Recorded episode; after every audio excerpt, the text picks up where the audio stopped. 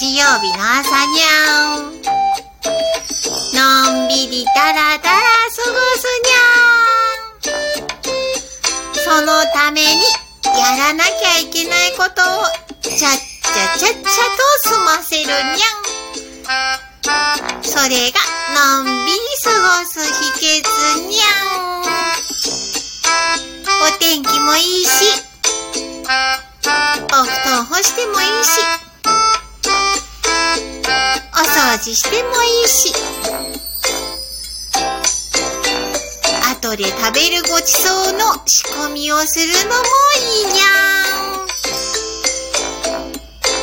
今日も一日笑顔で